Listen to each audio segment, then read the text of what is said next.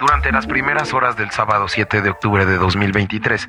El grupo separatista denominado Hamas sorprendió con un ataque por tierra, mar y aire el sur de Israel lanzaron aproximadamente 3.000 misiles a varias ciudades dentro de las cuales destacan Jerusalén y Tel Aviv, mientras que combatientes armados asesinaron a decenas de israelíes en la frontera azul publicando imágenes en las redes sociales del asalto a un festival de música electrónica llamado Supernova que se celebraba en la región de Kibbutz Raim, que se encontraba muy cerca de la franja.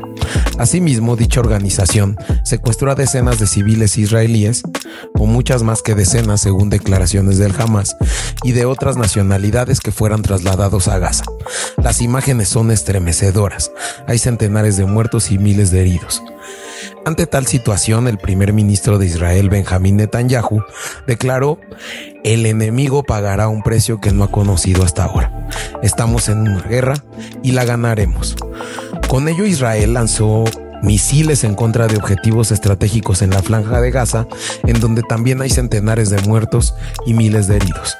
Continúa la operación de Israel de bombardeo sobre la franja y está sobre la mesa la posibilidad de una invasión terrestre a dicho territorio. Esto ha provocado un sinnúmero de declaraciones de la comunidad internacional como China, Turquía, México, entre otros, que han condenado los hechos y piden el cese de la violencia. Asimismo, resulta muy importante destacar el apoyo que ha dado Estados Unidos, que incluso ha señalado que trabajará para garantizar que Israel tenga todo lo que necesite para defenderse como de Alemania o de la Unión Europea en favor de Israel y las declaraciones realizadas por el presidente iraní en las que apoya la legítima defensa de la nación palestina, al igual que el gobierno de Libia. De este modo, el movimiento libanés Hezbollah, apoyado por Irán, lanzó una gran cantidad de proyectiles de artillería y misiles teledirigidos contra posiciones israelíes en una zona fronteriza en disputa con Líbano. Como una muestra de solidaridad con el grupo palestino Hamas, Israel ya ejecutó bombardeos en varias posiciones del sur del Líbano como represalia al ataque.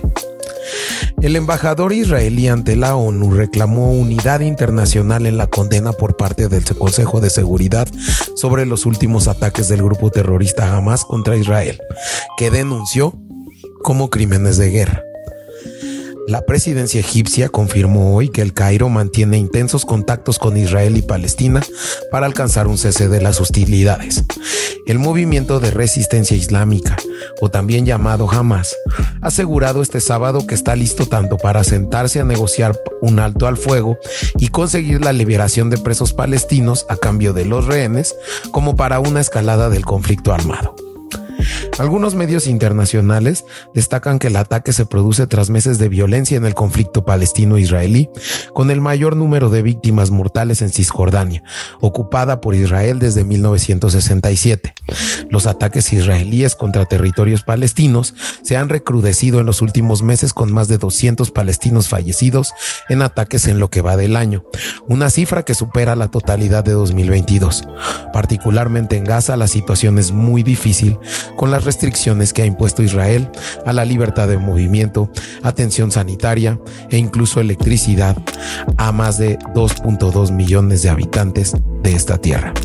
Al-Arauri eh, considerado el líder de Hamas en Cisjordania, ha destacado que la ofensiva de este sábado ha sido una batalla a campo abierto en pro de la liberación del pueblo palestino y sus lugares santos como consecuencia de la profanación de la explanada de las mezquitas de Jerusalén por judíos que la visitaron por la festividad del Sukkot. Pero vamos a ver el contexto. El gobierno de Israel lleva meses de protestas internas por la polémica reforma judicial impulsada por el gobierno conservador de Netanyahu. Esta reforma ha sido criticada por varios expertos porque da más poder al Ejecutivo para que pueda invalidar una decisión del Tribunal Supremo. Además plantea que el Ejecutivo elija a los jueces de la Cámara, dándole mayoría en el comité que los elige. En Israel, solo el Tribunal Supremo y el asesor legal figura que ahora en esta reforma quieren reducir a un consejero, limitan el poder político. Algunos expertos ven en la propuesta el fin de la separación de poderes en el país. Con la oposición totalmente en contra de la reforma, las huelgas produjeron también grietas internas en el Ejecutivo y en el ministro de Defensa israelí, Joab Galan quien mostró de forma pública su rechazo a la reforma.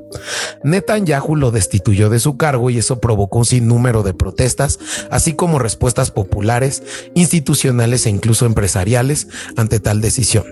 Algunos ejemplos, por citar, son que el cónsul general de Israel en Nueva York, Asak Samir, ha renunciado a su puesto y por primera vez en la historia el principal sindicato de Israel, así como los líderes de los bancos y de todo el sector empresarial, se reunieron para declarar una huelga general.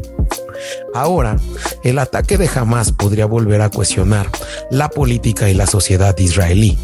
De hecho, el líder de la oposición al gobierno de Netanyahu, Yair Lapid, ha pedido formar un gobierno de unidad de emergencia.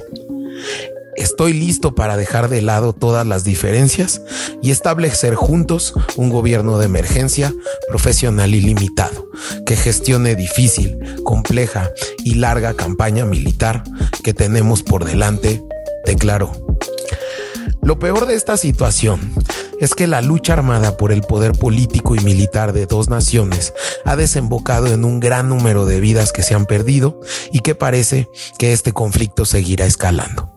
En Cultivando Ideotas daremos seguimiento a este asunto de trascendencia internacional y si quieres tener mayor contexto del tema, escucha la segunda parte de nuestro episodio 15 en el que te platicamos a fondo lo que se vive en esta parte del mundo. Síguenos en nuestras redes sociales y en las principales plataformas de reproducción y no olvides darle a la campanita para recibir las notificaciones de nuevos episodios.